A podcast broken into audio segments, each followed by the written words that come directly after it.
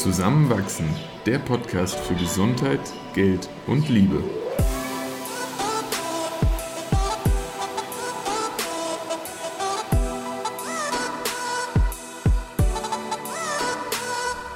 Herzlich willkommen zu einer neuen Folge von Zusammenwachsen. In dieser Episode gibt es ein Update zu meiner Selbstständigkeit und was ich eigentlich genau mache. Viel Spaß beim Zuhören. Wir haben vor einiger Zeit mal eine Folge aufgenommen, ich glaube, es ist wirklich schon fast zwei Jahre her, wo du über deinen Weg in die Selbstständigkeit gesprochen hast und auch über das, was du dort tust. Jetzt ist schon eine ganze Zeit lang vergangen, seit du dich selbstständig gemacht hast, so zweieinhalb Jahre. Und du machst auch gar nicht mehr alles genauso wie damals. So dein Tätigkeitsfeld hat sich echt groß verändert. Wie würdest du auf die letzten zwei Jahre schauen und was machst du eigentlich gerade? Vielleicht fange ich mit der zweiten Frage an. Was mache ich eigentlich gerade? Und dann beantworte ich, wie blicke ich eigentlich gerade darauf, was ich mhm. mache. Was sich nicht verändert hat, ist der Grund, warum ich mich selbstständig gemacht habe. Der war vor zweieinhalb Jahren derselbe, wie er heute ist. Ich Nämlich? möchte Bildungssysteme verbessern, mhm. sodass alle Kinder unabhängig von ihrem sozioökonomischen Hintergrund Freude am Lernen haben und Schul- oder Lernerfahrungen, die sie fürs Leben bereichern, mhm. statt zu traumatisieren oder in ihren Potenzialen zu hemmen. Und wie ich das mache, hat sich aber verändert, weil vor zweieinhalb Jahren hatte ich überhaupt keinen Plan, wie man das macht. Ich hatte zwar den Wunsch und das Ziel, aber habe eben ja auch in der letzten Folge darüber eben erzählt, dass ich Webseiten programmiere, weil ich dafür bezahlt werde und das irgendwie kann. Ähm, dass ich angefangen habe zu schreiben auf einer mhm. Online-Plattform, Medium und das super läuft und ich da viel über Lernen und Bildungssysteme schreibe. Aber mittlerweile hat sich das Tätigkeitsfeld, wie du gerade angesprochen hast, eben voll verändert. Insofern, als dass ich gerade zwei Töpfe eigentlich mache, beruflich. Das eine ist, dass ich wirklich meine Arbeitszeit verkaufe.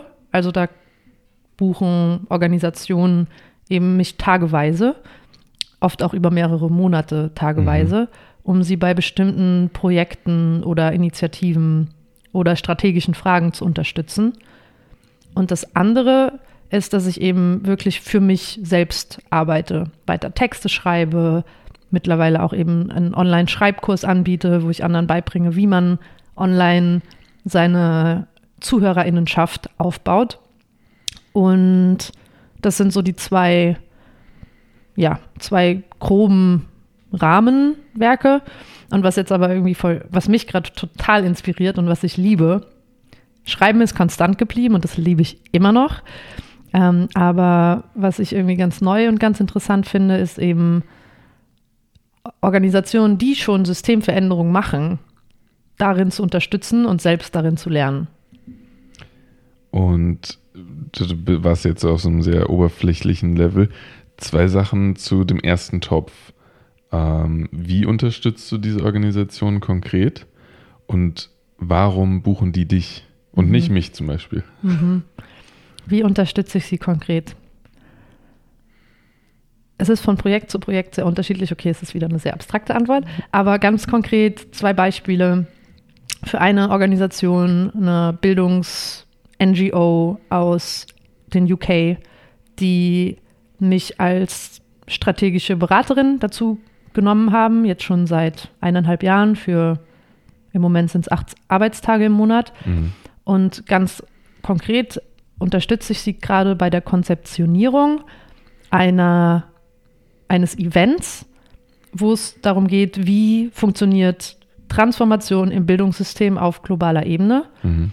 Und da war ich jetzt eben mitbeteiligt an Anbahnungsgesprächen mit verschiedenen Partnerorganisationen, mit der OECD, mit der UN, mit mh, mm, kleineren, aber auch globalen Bildungsorganisationen, Learning Planet, Kids Education Revolution, Youth by Youth. Da gibt es eben ganz ähm, wenn man in, tiefer in dem Bereich drin ist, so ein paar Namen, die man dann eben da kennt. Und ich habe sie unterstützt in den Anbahnungsgesprächen. Und jetzt geht es wirklich um die Umsetzung von diesem Event. wie schaffen wir es zum Beispiel, dass 50 Prozent der TeilnehmerInnen unter 25 sind. Oh, okay. Und ja. da wirklich auch ein intergenerationaler Austausch stattfindet. Mhm. Und was sind eigentlich die, erstens die Ziele von diesem Event, von diesem physischen Zusammenkommen, wo wirklich Leute aus der ganzen Welt kommen? Und wie können wir bestimmte Outputs kreieren, sei es Provocation Paper oder Publikationen oder ähm, Policy Recommendations, die wiederum in andere Events einfließen, wie dann zum Beispiel das World Education Forum oder mhm. das World Economic Forum und da eben den globalen Dialog im Hinblick auf Veränderungen in Bildungssystemen in eine Richtung vorantreiben. Genau. Und warum kommen die auf mich? Ja, das habe ich mich am Anfang auch viel gefragt. Mittlerweile erkenne ich so, hey, okay, ich bin echt gut in dem, was ich mache und ich bin mhm. nicht nur leidenschaftlich brennend dafür, sondern mittlerweile auch einfach mit Expertin in dem Bereich, weil ich die letzten zehn Jahre mich mit Bildung beschäftigt habe mhm. und ja auch selber mal Lehrerin war und einfach so viel über Lernen und Bildungssysteme nicht nur lese, sondern jetzt auch in verschiedenen Kontexten schon kennengelernt habe. Und ja, ich habe immer noch keine richtige Webseite.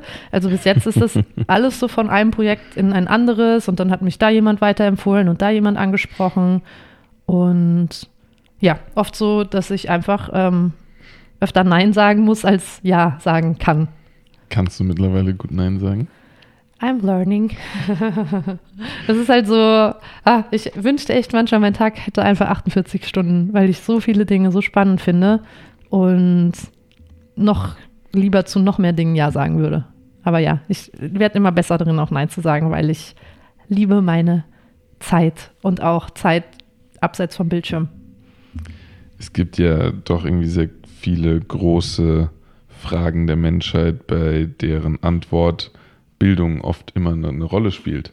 Und nehmen wir zum Beispiel sowas wie hm, die Gleichstellung von Menschen oder auch den Klimawandel, wo zugrunde liegend oft auch Bildungsprobleme eine Rolle spielen.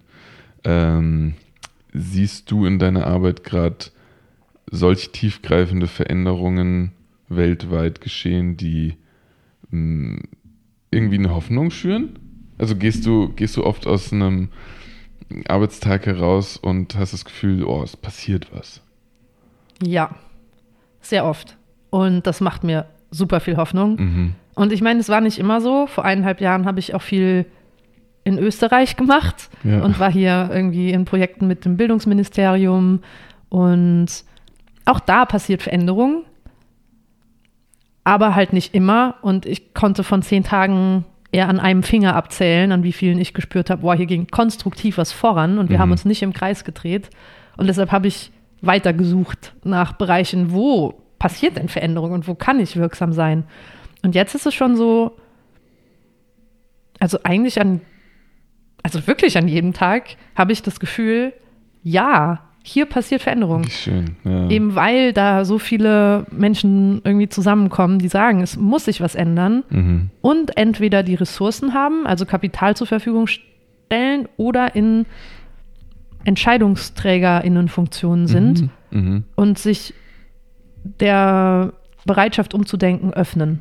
Also so dieses ganze System Veränderung, das ist ja im Endeffekt, man kann Regeln ändern, man kann irgendwie neue Leitlinien einführen, man kann verändern, welche Noten es gibt und so, aber es ändert nicht wirklich das System. Ja, ja. Was das System halt verändert, ist ein Umdenken in dem Paradigma, aus dem es entspringt. Also ganz konkret ein Umdenken darüber, was ist eigentlich der Zweck von Bildung. Mhm. Und wenn Menschen zusammenkommen und sich offen diese Frage stellen, auch mit all ihren Ängsten und Vorbehalten, dann merkt man so oft, wow, da passiert erstmal so eine persönliche Transformation, so ein persönliches Umdenken. Und daraus ausgehend kommt es dann schon immer wieder zu Momenten, wo ich spüre, aha, so funktioniert's. Und es ist noch nicht at scale mhm. und auch noch nicht überall angekommen, noch nicht spürbar, aber es fühlt sich so an wie, aha, so geht's. Und das zum Beispiel gerade die OECD, da bin ich jetzt nicht oder noch nicht involviert, aber es kommt wahrscheinlich im nächsten halben Jahr. Die machen gerade ein Leadership-Programm für nicht BildungsministerInnen, weil die haben immer nur kurze Legislaturperioden ja. und werden irgendwie alle drei bis sechs Jahre ausgetauscht und um zu erkennen, ob eine Bildungsreform erfolgreich war, brauchst halt auch erstmal acht bis zehn Jahre. Das heißt, ja, die meisten erleben nie, ist das überhaupt wirksam, was ich mache. Also da gibt es keine Accountability, aber deshalb macht die OECD gerade ein ähm, Leadership-Programm für High-Performing Systems, nennen sie es. Also Singapur ist da dabei. Ich glaube, Deutschland ist sogar auch dabei. Hm, Finnland und so weiter. Und da geht es dann um die eine Ebene unter den MinisterInnen im Public-Sektor, die aber länger drin sind als nur eine Färbung der Regierung. Und da geht es eben um diese persönlichen Mindset-Shifts und ganz viel um im präsenten Moment ankommen und spüren, was da gerade da ist und aus diesem gemeinsamen Verständnis heraus in den Dialog gehen und ins Umdenken kommen. Und das ist schon interessant, dass das in so klassischen Organisationen auch immer mehr Beachtung findet. Und äh, Veränderung ist aber nicht nur in diesen High-Performing Systems als Ziel vorhanden. Ja, das war jetzt nur ein Beispiel. Okay. Ja, okay. ja, natürlich. Um, nein, nein. Ähm, mhm. Es ist viel relevanter, das auch im ähm, globalen Süden oder in den Kontexten, wo gerade vor allem Infrastruktur und Zugang zur Bildung mhm. die Hauptfragen sind, mhm. Veränderung passiert. Es ist voll schön zu, zu sehen und zu hören, mit welchem Enthusiasmus du auch über deine Arbeit sprichst. So, wenn du anfängst zu reden, verändert sich da, da was in deinem Gesichtsausdruck. Das, das ist echt gut. Und zu und, deiner Anfangsfrage, ja, ja wie, wie finde ich, wo ich gerade stehe? Extrem spannend, weil ich halt vor einem Jahr noch gar nicht wusste, dass es das so gibt. Und dass, ja, es, dass genau. es da wirklich auch die Möglichkeit mhm. gibt, zu arbeiten mit mhm. so inspirierenden Menschen aus der ganzen Welt. Und ja, ich habe das Gefühl, also ich lerne einfach gerade noch sehr, sehr viel. Und ich kann überhaupt nicht wissen, wo ich in zwei Jahren bin. Und das ist schön. Deshalb, ja, irgendwie so ein Grundvertrauen und viel weiter entfachte Leidenschaft. Und das ist ja auch ein Muster, was sich durchzieht, als du dich selbstständig gemacht hast. Hattest du ja auch kein ganz konkretes Bild vor Augen. Was wird es letztlich, mit was ich diese Selbstständigkeit jetzt erstmal als Begriff fülle? Und, und jetzt sagst du, du weißt nicht genau, wo du in zwei Jahren bist und was du machst. Was daran findest du schön? Hm.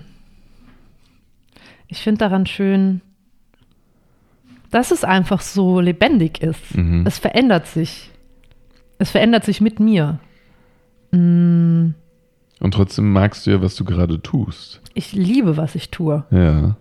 Und ich habe auch nichts dagegen, weiter Dinge zu tun, in denen ich jetzt schon gut bin. Ja, ja. Aber was so spannend ist, dass nicht klar ist, was als nächstes gebraucht wird.